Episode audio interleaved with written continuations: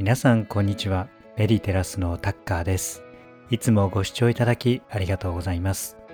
えー、今日は、えー、ある夢を叶えた人のお話をお送りしたいと思います、えー、どうぞ最後までお付き合いください。さてこのマインドフルトーク、え不定期で配信しております、えその時気になったニュースや話題。それらの中からマインドフルネスなどに役立つお話を抽出してお届けしていきます。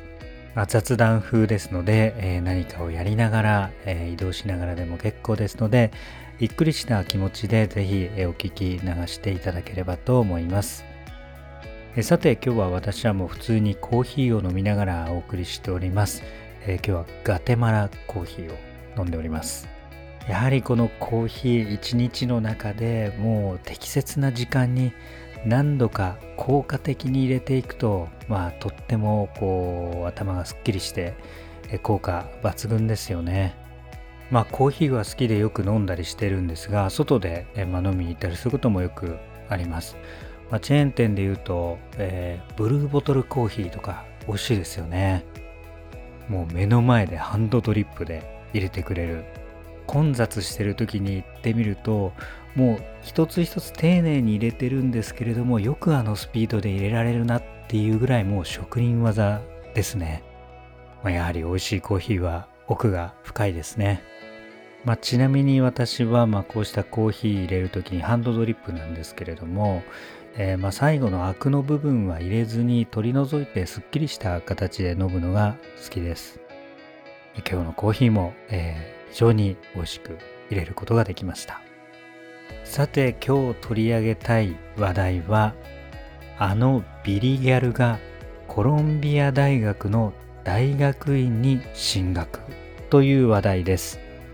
皆さんビリギャルってご存知ですか？映画で話題になりました。まあもともとベストセラーだったビリギャルっていう本が映画化されてまあ確か有村架純さんでしたでしょうか？非常に話題になったんですがどういう話かというと学年成績ビリのギャルが1年間で偏差値40上げて慶応大学に受かったっていう話です。すごくないですか ?1 年間で。その、まあ、学習方法などが紹介されたのがこの本であり、まあ、映画であります。この主人公の小林さやかさんがなんと今回コロンビア大学の大学院に合格したっていうんですね。これは学年ビリの、まあ、ギャルが慶応大学どころかコロンビア大学っていうアメリカの IB リーグっていうもうトップクラスの大学の大学院に合格したと。これは結構すごいと思いますね。コロンビア大学ってかなり優秀なんですよね。まあ、ニューヨークのマンハッタンのアッパーウエストサイドの方にあってビジネススクールなんかも有名ですそもそもなかなか入ることができないんですよねアメリカの大学やまた大学院っていうのはちょっと日本の入学制度とはちょっと違っていて勉強だけじゃなくて勉強はもちろんなんですけれどもそれ以外のところが相当評価項目に入ってるんですねなんで相当な社会活動をしていないとなかなか入学できない。要は周りからの評判が高い人物でないとなかなか入れないということです。まあ、そうした総合力も含めてコロンビア大学の大学院に、合格されたということ、えー、おめでとうございます。まあ中にはハーバード大学も受けられたそうなんですけれどもさすがにこちらの大学院は、不合格だったと。まあ、確かにコロンビアとハーバード、あのー、やはりちょっと差はあります。まあ、それにしてもすごいと思います。えー、まあ、ツイッターによりますと、まあ、 TOEFL という、まあ、英語の試験の結果が120万点中104点まで上がったと。これ62点から104点まで一気に上げてるんですね。まあこれもなかなかできることではないと思います。まあ、アメリカの大学のさいろいろあるんですけれども海外から留学するには基本的に英語力がずば抜けてないとなかなかその関門突破できないんですよね。まあ、そこを見事突破されたということです。でここで面白い今日ですねご紹介したいのは先ほど申し上げた通りコロンビア大学っていうのは超有名校でしかもニューヨークの、まあ、ある種ど真ん中のちょっとまあ北寄りですけれどもマンハッタンにあるっていうことで実はこの小林さんニューヨークと書かれたトレーナーを毎日着てたと。だから引き寄せたんじゃないかと言ってるんですね。これが今日のポイントです。やはりですね何事もやる気を出すためにもこの潜在意識からですね自分はどこに向かってるんだと。もう明らかに今自分はニューヨークへ向かってるんだと。そしてもう自分はそこにいるんだと。いうですね強いそうした意識を自分自身に、えー、伝えてたんじゃないかなって思います、まあ、私も実は同じような経験がありました。まあ、ニューヨークで住んで仕事していた時にですね、まあ、あの行こうと思ってまずやったのはやっぱりこれ T シャツ着たんですね。同じでした。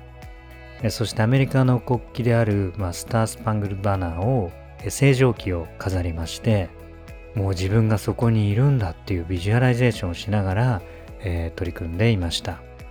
まあ、そうするとほどなくして、まあ、そういう、まあ、声がかかって引き寄せられてきたという形で動いていきました。え皆さんも何か実現したい夢などあると思います。そして行ってみたい場所とかやってみたいことがあると思うんですね。そうしたものを近くに置いてみるっていうのも一つの引き寄せの効果を発揮していきます。是非このビリギャルの小林さんを見習って、えー、皆さんも夢を叶えていただきたいと思います。ちなみにこのビリギャルとして、まあ、偏差値をですね1年でなんで40も上げられたのかっていうのは坪田塾っていうこの塾の指導方法があったからと言われています。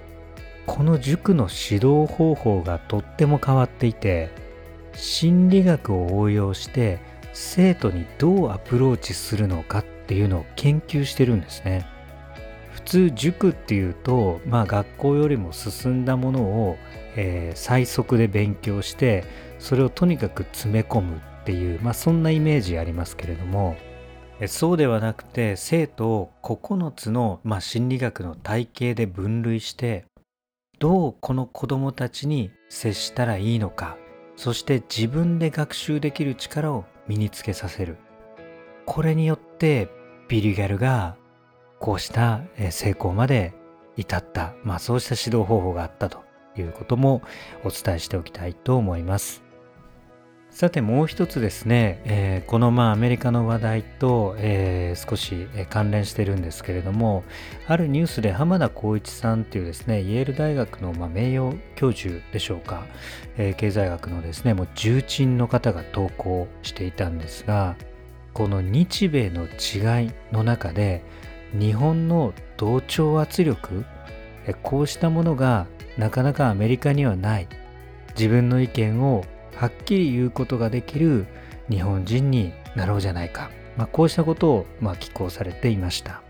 まあ、浜田光一さんっていうのは超有名な経済学の方で、まあ、政府の政策などにも、え、多大な影響を持っています。私も実はこの浜田光一さんお会いしてるんですよね、まあ、ニューヨークなどにいますと、えー、まあ日本人社会もまあ、狭いですので、まあ、ちょっと何かすると話題になったりしますしお会いしたのは確か書店のですねあのー、なんか経済学の本の出版記念会みたいなところでちょっとお会いしたことがあります、まあ、この浜田先生がですね日米の違いということで、まあ、一つ事例を挙げていたのは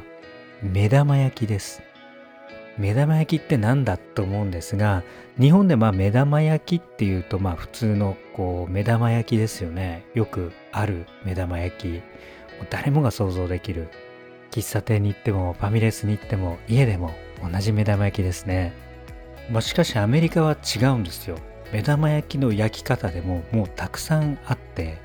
まあ、浜田先生6種類って言われてましたけどももっとあるんじゃないかなっていうぐらいいろんな食べ方してます。まあ、トッピングとかいろいろ一緒に焼いたりするのを含めるともうかなりの種類になるんですけど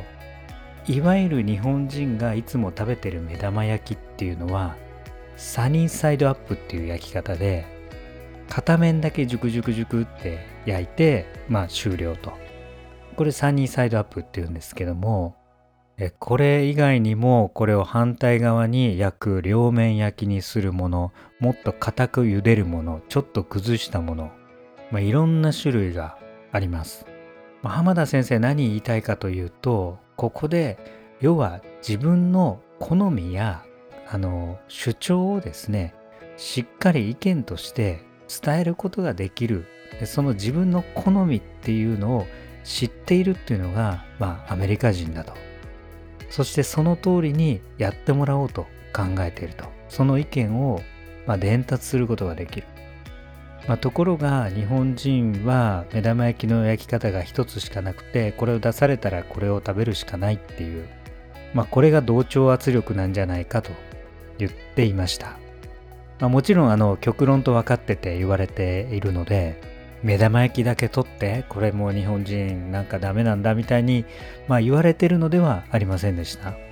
まあ、ただここでは自分の意見や好みっていうものも